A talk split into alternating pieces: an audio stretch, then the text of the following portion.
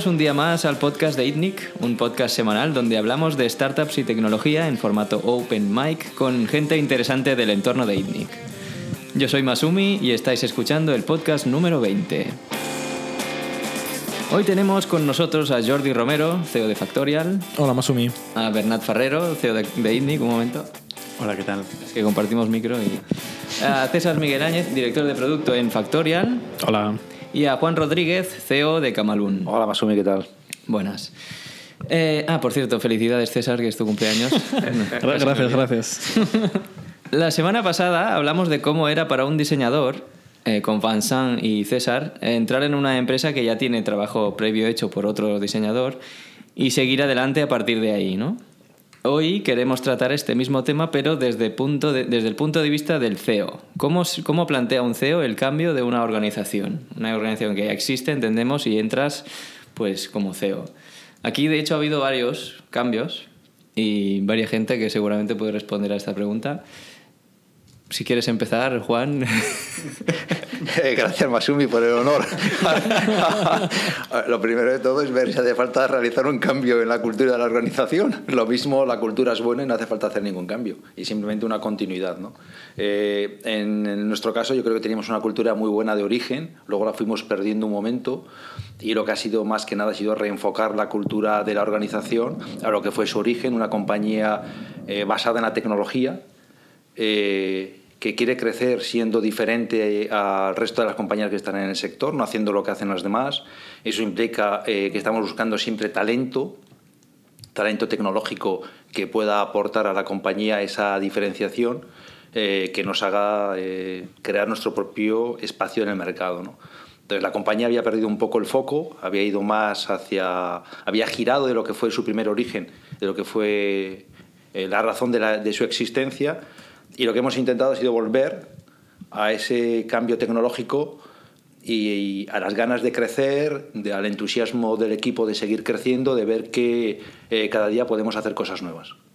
Juan, una pregunta. ¿Tú cuando te planteas entrar en la máxima posición de responsabilidad en una empresa, eh, siendo al final eh, la última persona dentro de la empresa que toma las decisiones, eh, en una empresa que ya funciona, eh, que tiene una actividad, que tiene un día a día, que tiene unas dinámicas, ya Camalún era una empresa casi de 100 personas. ¿Cómo, ¿Cuál es el proceso de entender eh, cómo funciona la dinámica a día de hoy y cómo, hacia dónde ir? O sea, cómo, cómo encontrar hacia dónde ir y cómo implantar el cambio. O sea, yo creo que son las, estas tres eh, partes, ¿cómo, ¿cómo las planteas? En el caso de Camalún, de manera rápida. de hecho, de muy rápido, ¿no? Sí, eso es uno de los problemas que a veces tienes, que quizás a veces te basas demasiado igual también porque yo soy un poco mayor, en la intuición, ¿no?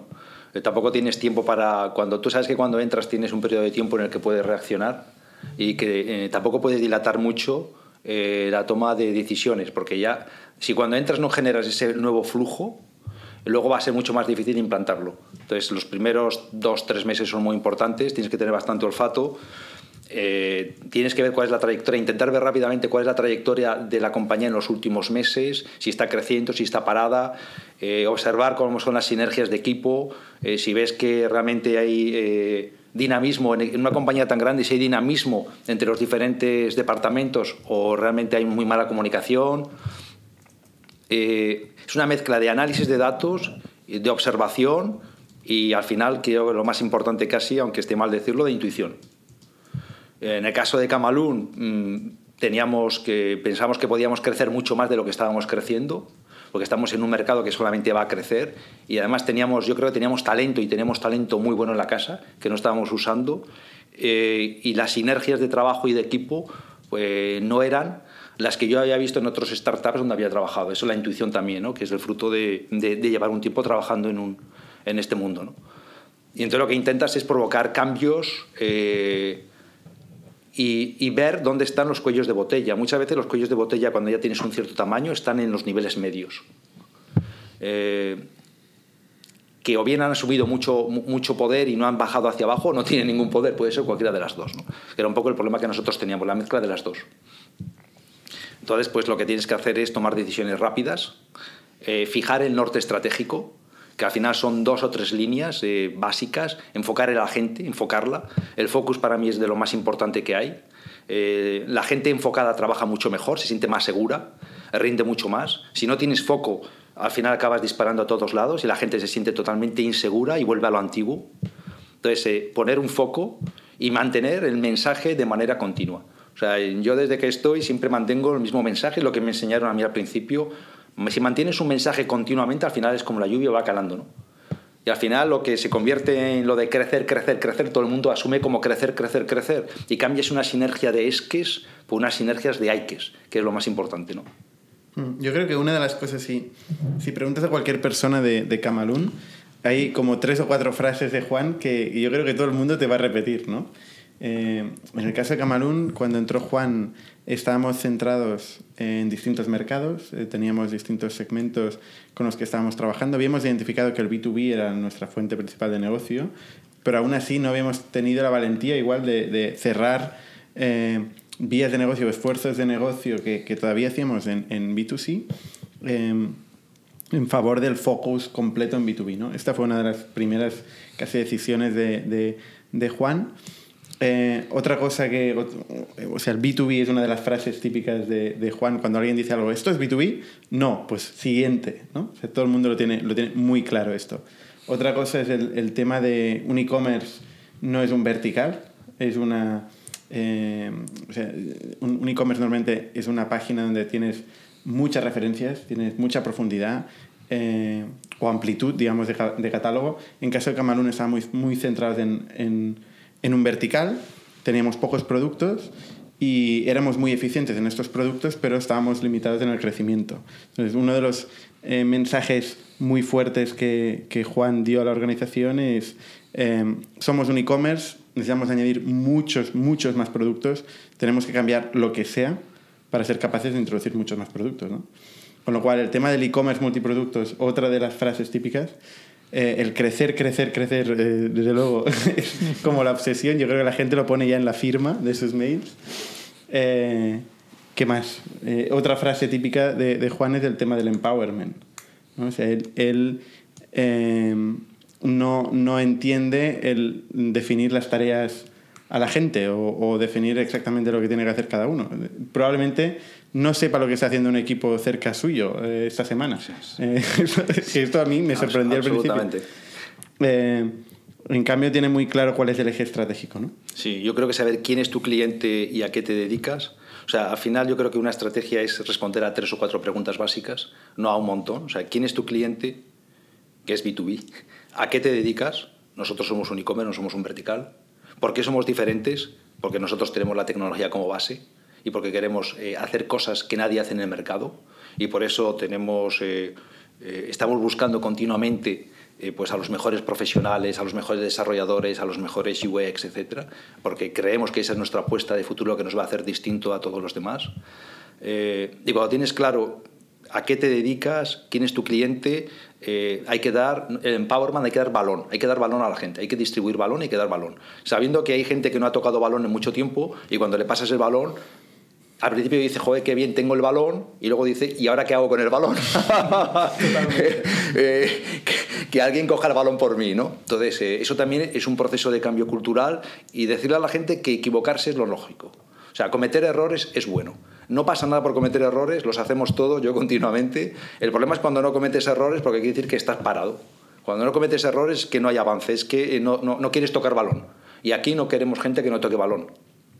Aquí queremos gente que tenga el espíritu de lo que es una startup. Y en una startup vienes a tocar balón. Pues si no te vas a una empresa ya muy grande, una multinacional, donde te asignan unas tareas y las realizas. Esto es otra cosa. Eh, yo siempre pienso que cualquier persona que trabaja en una startup podría trabajar en cualquier otra empresa. Pero no cualquier persona que trabaja en una empresa puede trabajar en una startup. Una startup requiere un tipo de gente diferente, con un nivel de commitment, eh, con unas ganas, con una ambición eh, diferentes. ¿no? Y entonces el que no quiera tocar balón en Camalún, eh, mal, ¿no? No, tiene, no, no, tiene, no, es su sitio natural, ¿no?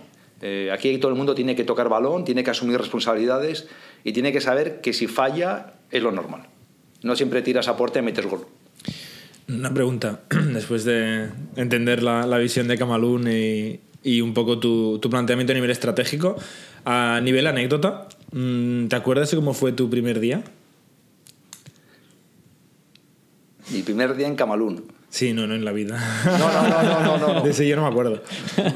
Inspector de Hacienda. La- la- sí, realmente la- yo me acuerdo, yo me acuerdo, pero...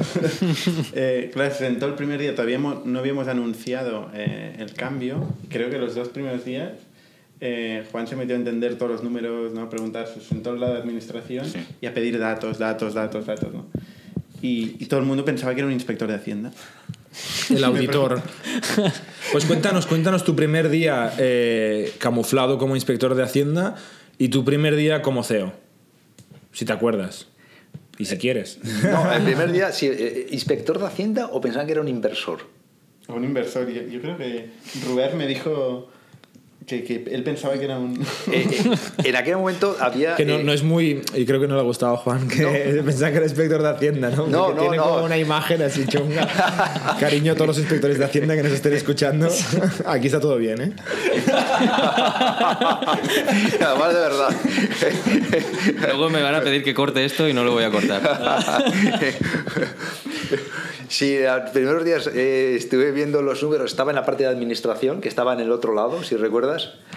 Eh, porque entonces la compañía estaba separada, la parte de administración estábamos en un lado y la parte, el resto de la compañía estaba en otro. Que fue uno de los cambios que Eh, y luego propusiste, y ¿no? operaciones estaba en otro no estábamos había como tres grupos no Eh, y sí los primeros días estuve en la parte de administración viendo números y pensaban que era administra que era o bien un inspector fiscal o un inversor no sé qué me hace más gracia Eh, eso fueron los primeros días viendo números. Eh, Casi nadie hablaba conmigo, toda la gente era muy educada, pensando igual que iba a alguna de estas cosas. Y luego eh, pasé al otro lado eh, y el primer día recuerdo que, que era donde me iba a sentar. eh, y me senté justo entre la dirección de marketing y la dirección de desarrollo. Eh, que eran dos departamentos que estaban... eh, había muy poca comunicación en la compañía, se veía enseguida. O sea, a mí lo que más me chocó el primer día es ver eh, la poca comunicación que había. Lo que le costaba a la gente hablar de un lado para otro, moverse, levantarse. O sea, eh, la, la química era inexistente. Y eso en una startup me chocó mucho a mí. Viniendo de otro startup que también había empezado muy pequeño, había ido creciendo y que incluso cuando alcanzamos un tamaño de 800.000 personas, no, hab- había otras dinámicas de grupo. 800 guion 1000 personas. Bueno, 925 cuando yo Vale, me fui. vale, vale. Pero, No, yo he tenido 800 Vale, vale, iba a decir. eh, No, las dinámicas de grupo Se eran tiende al totalmente... depa- o sea, la gente no se ¿no? levantaba, no, veces. andaba, no se Sí, movía, sí. No, no compartía, o sea, era todo muy... eh, esa- eh, la química era muy mala, ¿no? ¿Y ese primer día hiciste, hiciste algo o solo hablaste con gente, te diste vueltas, mandaste emails? ¿Cuáles, ¿Cuáles eran tus tareas hasta que no te pones en marcha? Yo fui hablando creo que con todo el mundo. Eh, De hecho, eh, creo que ahora mismo conozco a todo el mundo de la, de la compañía. Eh, tanto aquí como, por ejemplo, hoy he venido de fábrica, voy continuamente. O sea, eh, que es otra cosa que, que todavía no acabamos de integrarla, por cierto. O sea, ha pasado ya nueve meses y la fábrica yo siento todavía que no están integrados como debieran estar eh, en la compañía, aunque hemos avanzado mucho. Eh, y también hemos avanzado, creo que mucho en el tema de, de los departamentos y de la cultura mucho más cruzada y que todos nos hablemos, pero que tenemos que seguir avanzando. O sea, no estoy hablando desde el éxito, no estamos, estamos en el camino, yo creo, pero muy lejos eh, todavía. Eh, pero, mm, pero siento que ya hay otras dinámicas de trabajo, de grupo y que las cosas funcionan de otra manera. Hay otro dinamismo, ¿no? Eh, y que la gente empieza a equivocarse, también lo noto. Y otra pregunta, sin plan anécdota, porque esta semana estuve comiendo con, con un viejo amigo y llevaba una chica que empezó a trabajar en su despacho y le pregunté, ¿cómo va en tu nuevo, en tu nuevo trabajo? Y me contó, hostia, pues la verdad es que un poco sorprendida, así como anécdota me dice, claro, yo en la página web vi que había como 12 personas y entré y, y solo había un señor, que era el propietario, y yo, ¿no? En plan, ¿qué sorpresas te llevaste cuando entraste en Camalún las primeras dos o tres semanas de cosas que quizá tu percepción previa había sido distinta? Tipo, en la empresa solo hay una persona y yo pensé que había 120. Eh, mi percepción previa de Camalún venía del contacto con Bernat, que es a quien conocía. Ah, y Bernat es un emprendedor. O sea, eso es un- una persona de startup. Y a mí lo que me chocó, eh, lo que más me chocó fue que no había cultura de startup. Yo creo que eso es lo que más me chocó de todo. O sea, que era una cultura muy de empresa grande y antigua, de los años 90, 80. O sea, una empresa de, de ese tipo. Eh, no, no esperaba que estuviera tan departamentalizada con gente tan joven y que costara tanto pues, levantar y hablar con el que estaba en otro departamento. O sea, si es que, eh, es que mm, nuevamente, o sea, la, mayor- la forma más fácil de resolver los problemas es hablar con la gente, cuando lo tienes al lado. O sea, no, necesitas... eh, y no había esa cultura. Luego también eh, anécdotas. Por ejemplo, una anécdota que recuerdo es ver reuniones larguísimas, de cuatro cinco horas. Eso es... Eso sirve para nada. Y si esa reunión que dura cinco horas solo habla una persona, malo. Entonces, no es una reunión, es otra cosa. Las reuniones tienen que ser más cortas, la gente tiene que saber para qué entra en la reunión, tiene que participar todo el mundo. Y nuevamente, el que tiene más responsabilidad en la reunión es el que más calla. Y el que más escucha y el que... de- eso es lo lógico, no, no al contrario. ¿no? Eh, y por eso insisto en lo que, que hay que distribuir balón, porque es que una, por muy bueno que una persona sea, aunque no sea un Steve Jobs, eh, 10 personas siempre son mucho más valiosas que, que 8. Y no te digo que una. Y hay muy pocos Steve Jobs. Y hay muy pocos Steve Jobs. Y seguramente él también reparte balón, no lo sé. Bueno, Una, una de las primeras áreas, Juan, donde, donde te metiste en Camalún fue ventas.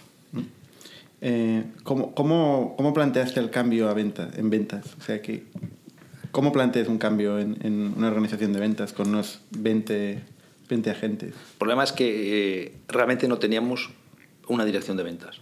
Lo que teníamos, eh, de- de- como teníamos una mezcla B2B y B2C, teníamos mucho departamento de customer service y poco departamento realmente de ventas. Eh, entonces no había, sin embargo teníamos un director de ventas que era muy bueno y que es muy bueno. Que puede ser un vendedor nato y lo, lo vive en la, lo, lo lleva en la sangre, ¿no? O sea, esto como cuando me decía mi Leo en la pizzería que llevabas el tomate por la vena, ¿no? Lleva la, la venta en la sangre, ¿no? El tío. Y te das cuenta cuando uno es vendedor y lo lleva la, eh, lo vive, lo vive, o sea, pero sin embargo yo le veía que estaba era un hombre frustrado. No tenía equipo de ventas eh, y luego, claro, eh, lo más importante en una dirección de ventas, aparte de tener objetivos, etcétera, y tener vendedores, porque si no tienes vendedores no vendes, es que los vendedores tengan un sistema de compensación que entiendan y que les motive. Que un vendedor, si tiene un sistema eh, de venta, de, compensación y de ventas que no, le, no entiende y no le motiva, eh, pues eh, tienes un problema. Esto es un clásico, ¿eh? el, el tema del sistema de compensación que no se entiende. Una persona muy cercana a mí, que no mencionaré porque voy a hablar de cómo funciona el sistema de compensación, nadie en el equipo de ventas, si soy un equipo de ventas de decenas de miles de personas, nadie entiende por qué ha cobrado un importe y cuánto va a cobrar ese mes. Nadie. Una de las empresas tecnológicas más grandes del mundo. Y es normal, o sea, ya todo el mundo lo ha asumido. Cuando es decenas de miles de personas, eh, no es, es un poco arbitrario. Llega a final de mes y decir, uy, mira, 1.200 euros. Uy, mira, 34 euros. Pues, pues este mes pues no vamos a ir a cenar fuera, ¿no? Igual es- cuando eres una empresa muy grande te puedes permitir eso, ¿eh? Pero No sé si te lo puedes startup, permitir, ¿eh? yo creo que no. No sé si te lo puedes permitir. Yo creo que no.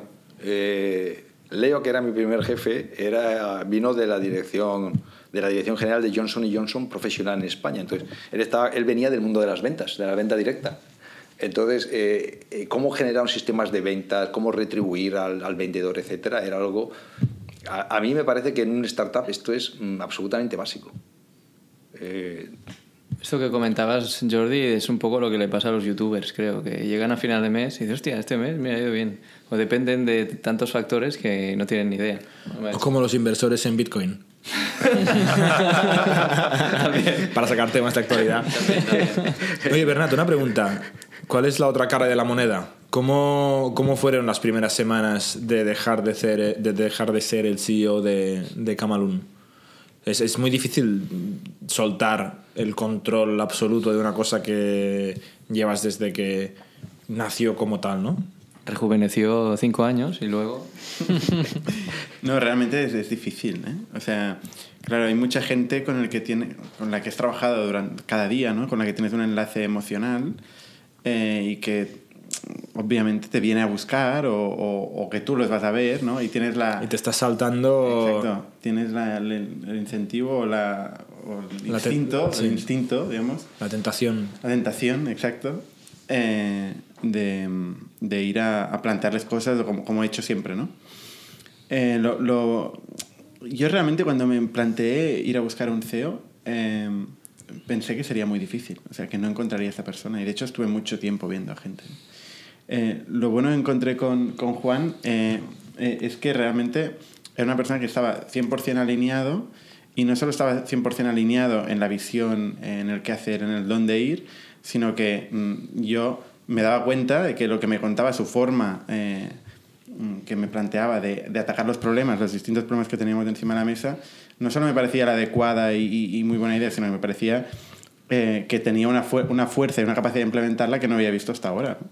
Entonces, yo cuando eres capaz de encontrar una persona que es muy difícil, de confianza, que, que estás alineado, que tiene una visión parecida y que además tiene una capacidad de ejecución como la de Juan, o sea, no hay duda.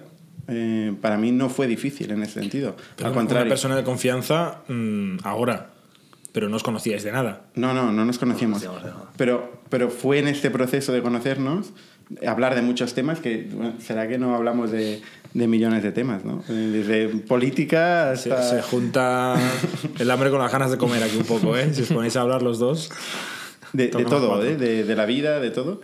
Y, y poco a poco, obviamente, se va generando esa confianza. Pero sí que, a ver, eh, desde el principio se ve la capacidad de ejecución que tiene, las ideas que tiene, cómo la gente responde a eso. Eh, y, sobre, todo, sobre todo eso, ¿eh? sobre todo cómo la organización eh, vive eh, el trabajar con él, que es lo, que, es lo más importante. ¿Y cómo es el proceso de, de encontrar un CEO? Porque ¿dónde empiezas a buscar? ¿no? No, no es el típico puesto de trabajo que, yo qué sé, comercial o, o lo que sea que pones en Infojobs y te Doméstica, lleven las en ofertas. doméstica. En doméstica no, no sé muchas ofertas de CEOs, la verdad. Sí, no, normalmente los procesos de CEO son procesos que se hacen en stealth, o sea, no son públicos, no se publica la empresa. Porque hace un signal, o sea, no, tú no quieres comentar que se está buscando un CEO Claro. antes de que se cambie. Eh, normalmente se hace con headhunters profesionales. Em, yo previamente había intentado buscar por mi cuenta, eh, porque aquí en ITNIC pues buscamos a mucha gente, ¿no? Pero para un proceso así sí que fui a buscar eh, headhunters profesionales. Y, y vi varios perfiles, gente que tenía experiencia dirigiendo empresas muchos trabajadores, eh, bueno, que tenía un recorrido eh, profesional eh, importante. Y aún así, o sea, digamos, toda la gente que vi, la segunda persona que más me gustó estaba años luz, es decir, no lo hubiera contratado. Eh, Por eso y- y también me parece una casualidad ¿eh? el encontrar a Juan, porque creo que eh, me podría haber pasado años en este proceso. Pero mira, tuve la suerte de encontrar una persona que realmente estaba alineado y que veía que, que podía encajar en, en el Camalún. ¿no? Que Camalún es un proyecto que, que, desde mi punto de vista, tiene una capacidad, de, o sea, una- unas posibilidades y un potencial de crecimiento enorme. Estamos en una industria muy grande, que es la industria del printing, una industria mm, más grande posiblemente que la del automóvil. Eh, absolutamente todo está impreso. Eh, está muy fragmentada, tiene, tiene muchos niveles, desde el detalle, copisterías de barrio, etcétera, hasta impresión masiva. eh, y, eh, y la mayoría es offline, más del 90% eh, seguramente sería offline a día de hoy. Pero es una industria que se está, se está transformando, lleva años transformando y que va a crecer. Es un mercado en el donde se puede hacer muchísimas cosas, ¿no? si se ejecuta bien. Entonces, eh, una persona como Juan, con la experiencia que tiene de levantar compañías muy grandes y tal, pues para mí era, era la persona idónea. Yo, yo quería preguntar si, pero no tengo ni idea, ¿eh? pero ¿es normal eh, esta situación de que CEO busca CEO?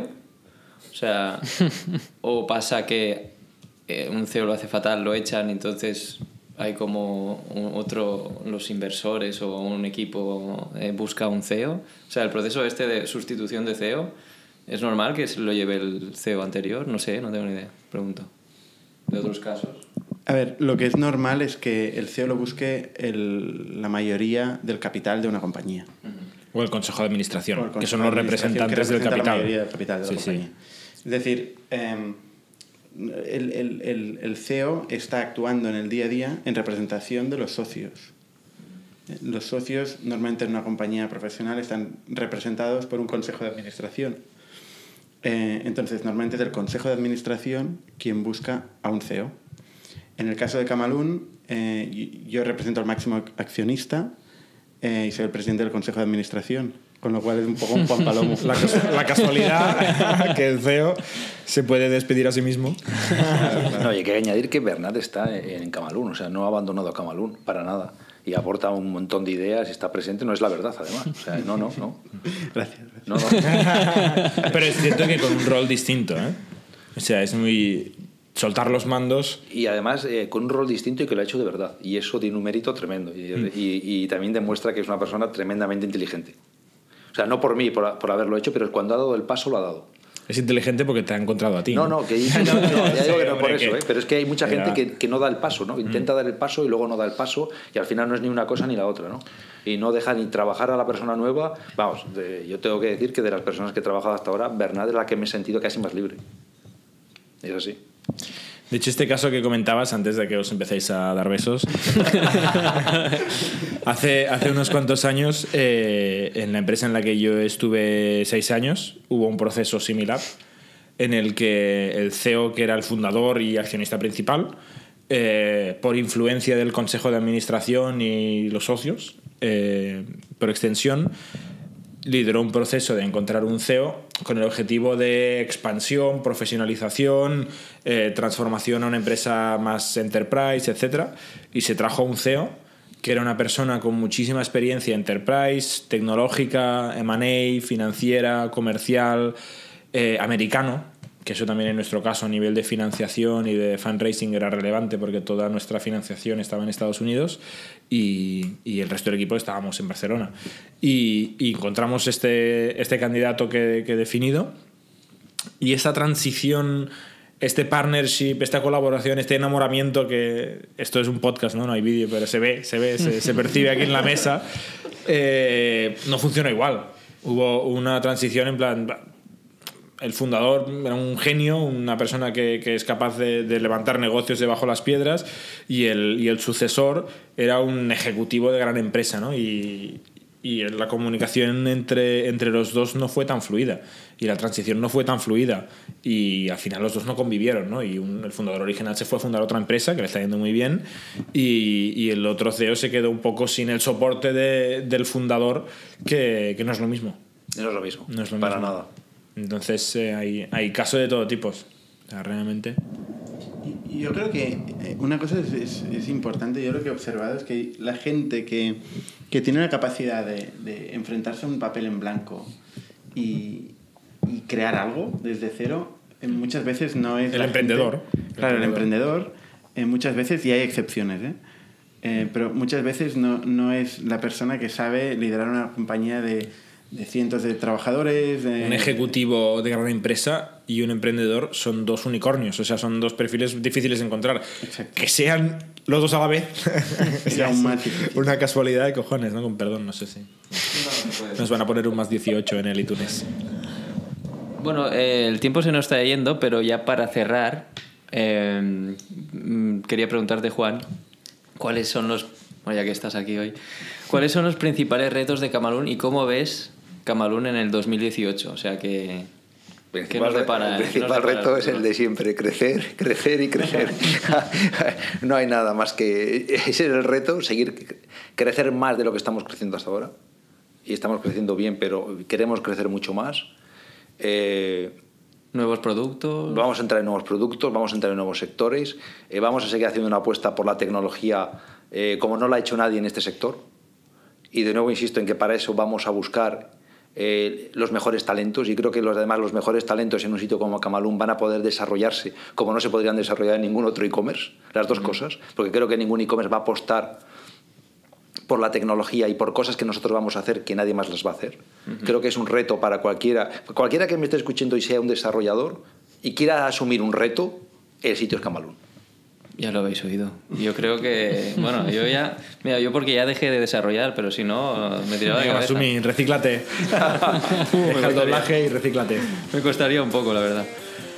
Bueno, pues hasta aquí nuestro podcast número 20. Gracias Bernat, Jordi, César y Juan por acompañarnos. Y bueno, recordad que nos podéis seguir por Twitter, Facebook y YouTube. Suscribíos también a nuestra newsletter semanal en itnic.net.